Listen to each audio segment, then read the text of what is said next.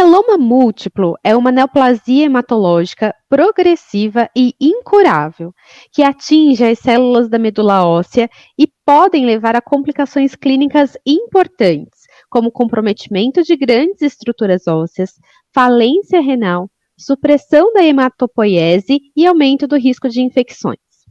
Embora sua incidência seja desconhecida aqui no Brasil, estima-se que surjam cerca de 7.600 novos casos da doença por ano. Os idosos são os mais atingidos e normalmente o diagnóstico é tardio. O tratamento envolve sessões de químio ou de radioterapia, mas principalmente o transplante de célula-tronco hematopoéticas autólogo, um processo que envolve a infusão de células tronco hematopoéticas do próprio paciente. Bom, considerando toda essa problemática, já podemos imaginar que existe aí um grande risco de déficit nutricional e de sarcopenia. É, e para discutir comigo, né, esse como conduzir a terapia nutricional nesses casos, eu, Natália Lopes, Convido hoje a nutricionista da Sodexo, Vanessa Aparecida. Vanessa, seja muito bem-vinda. É um grande prazer ter você aqui conosco. Obrigada, obrigada. Prazer é meu. Vanessa, para a gente começar esse nosso bate-papo, eu queria que você nos, nos, contasse um pouquinho quais são as características nutricionais do paciente que chega para realizar o transplante no hospital em que você trabalha. Os pacientes que chegam para a realização do transplante, geralmente eles chegam na unidade com um quadro significativo de desnutrição, devido ao efeito colateral dos tratamentos que antecedem o transplante e o próprio condicionamento pré-transplante. E como isso tem um impacto no prognóstico do paciente, no tratamento como um todo? Há um impacto importante no prognóstico devido ao quadro de desnutrição, do paciente, dificultando muitas vezes a, a recuperação do estado nutricional. E normalmente vocês é, recebem o, o, paciente com um tempo suficiente, um tempo hábil ali para recuperar o estado nutricional dele antes do transplante? Geralmente esse paciente ele já vem é, devido às internações recorrentes em tratamento com a quimioterapia, já para fazer o transplante. Então, às vezes, a gente só tem aquele tempo de internação para fazer o transplante. Então, é muito difícil a gente colocar um tempo hábil do paciente, porque também é, depende muito do estado nutricional que ele chega para a gente. Uma curiosidade com... minha, Vanessa. É, com quantos dias de antecedência normalmente o paciente chega no hospital para realizar o transplante?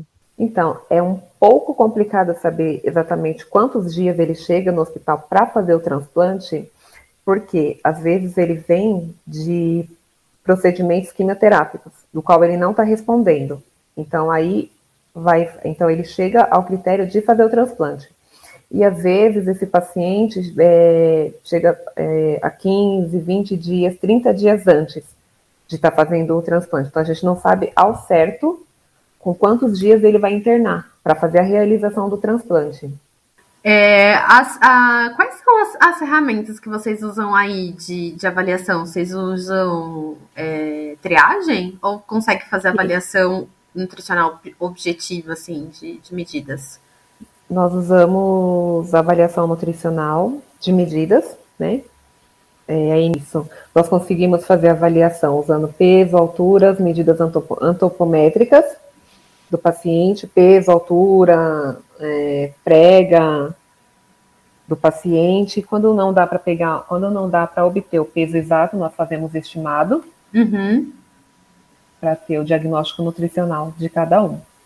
O que normalmente é feito antes e depois do transplante para promover a recuperação do paciente, promover a recuperação do estado nutricional dele? É feita uma avaliação nutricional e acompanhamento da aceitação alimentar, tanto antes quanto durante a internação e após a, a alta também a gente acompanha esse paciente em ambulatório. Ah, então mesmo depois que ele, sai, que ele sai do hospital, eles continuam com vocês em acompanhamento? Continua. Ah, isso é ótimo, né, Vanessa? Pela minha experiência, isso. toda vez que o paciente sai do hospital, continua em acompanhamento ambulatorial, o trabalho é muito melhor, o resultado é muito melhor para o paciente, né? Sim, dá para a gente acompanhar de pertinho esse paciente e ver a recuperação dele. Não, e é ótimo, né? Porque vocês pegam, conseguem acompanhar eles antes do transplante, durante e depois do transplante, então dá para fazer um acompanhamento bem bacana. Dá para fazer um acompanhamento, por quê? Porque a gente já está com esse paciente dentro da unidade. Então, a hum. gente já está acompanhando toda a questão de avaliação nutricional, toda a questão de aceitação alimentar do paciente, até quando ele chega na unidade de transplante, para fazer o transplante no caso. E, e, e dar mais atenção a ele, porque uhum. é um momento mais crítico do, do, de todo o tratamento, né? Uhum. Onde ele entra em déficit alimentar, cai, cai a aceitação, cai tudo do paciente. Então é a hora que a gente tem ali tentar segurar esse paciente, às vezes iniciar uma terapia nutricional com, com, com dieta interal, ou se não com parenteral, grande, grande, na grande maioria das vezes com parenteral, porque esse paciente vai desenvolver mucosite, então não vai dar para passar interal por conta do risco de contaminação. Então, uhum. Então fica bem complicado, um pouquinho.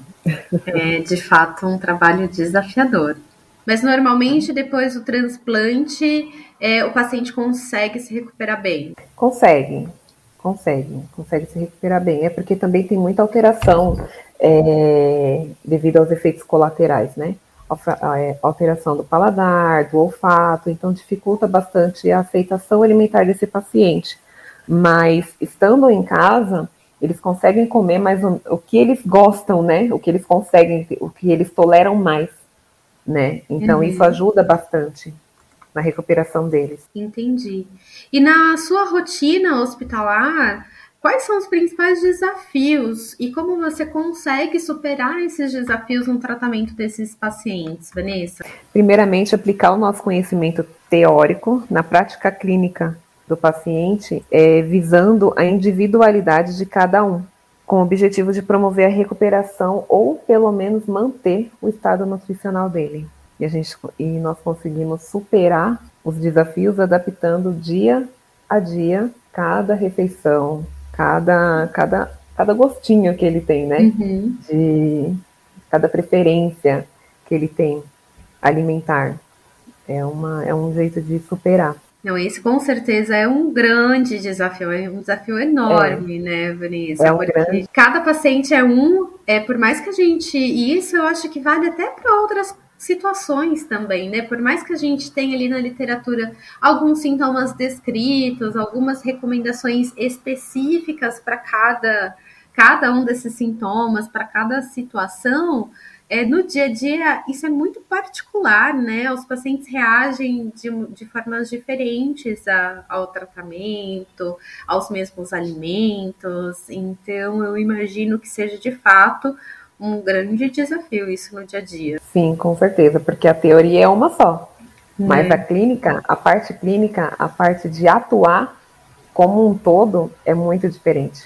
É por isso que a experiência conta muito, né? E, e eu percebo que até através de das conversas anteriores que a gente já teve aqui no NutriTotal com os outros nutricionistas é, da Sodexo, que existe um trabalho muito importante de levar toda essa parte teórica, essa, essa aplicabilidade das recomendações que a gente tem, mas sempre também levando em consideração as características do paciente, né? E isso faz com total diferença no resultado para o paciente. Sim, com certeza. Não basta a gente olhar um paciente só pelo fato dele ser um paciente. A gente uhum. tem que uhum. olhar ele como um todo, uhum. né? Para tentar fazer a diferença para ele. Exatamente. É isso, fazer a uhum. diferença para o paciente. Sim, esse é o maior desafio, fazer a diferença para o paciente. Perfeito, Vanessa. É, nós estamos aqui caminhando para o final já da nossa entrevista, do nosso bate-papo aqui. É, gostaria de de te agradecer muito pela participação e te parabenizar pelo trabalho, porque sem dúvidas é um trabalho desafiador, mas é um trabalho extremamente importante para o paciente, né, que passa ali por uma condição extremamente delicada, né, uma doença extremamente que compromete muito o estado nutricional do paciente, tem toda uma questão é, também psicológica para esse paciente que a gente sabe que afeta é, a ingestão alimentar. Então, gostaria de te parabenizar pelo trabalho. Muito obrigada. Eu que agradeço o convite. Foi um prazer. É, e como a gente falou aqui, né, fica clara a preocupação da Sodexo em proporcionar para o paciente o melhor atendimento possível. É, nós já produzimos outros conteúdos aqui com os nutricionistas do Sodexo, da Sodexo, em que eles contaram para a gente um pouco da expertise e, e, outros casos que já foram atendidos nas suas unidades. É, eu vou deixar no, no link, na descrição desse podcast, todos os conteúdos, para que você que nos acompanhou até aqui consiga também ter outras experiências, visualizar outras experiências de aplicação teórica da nutrição na, na prática clínica com todos os seus é, desafios. Muito obrigada a todos vocês que nos acompanharam até aqui. Um abraço e até mais.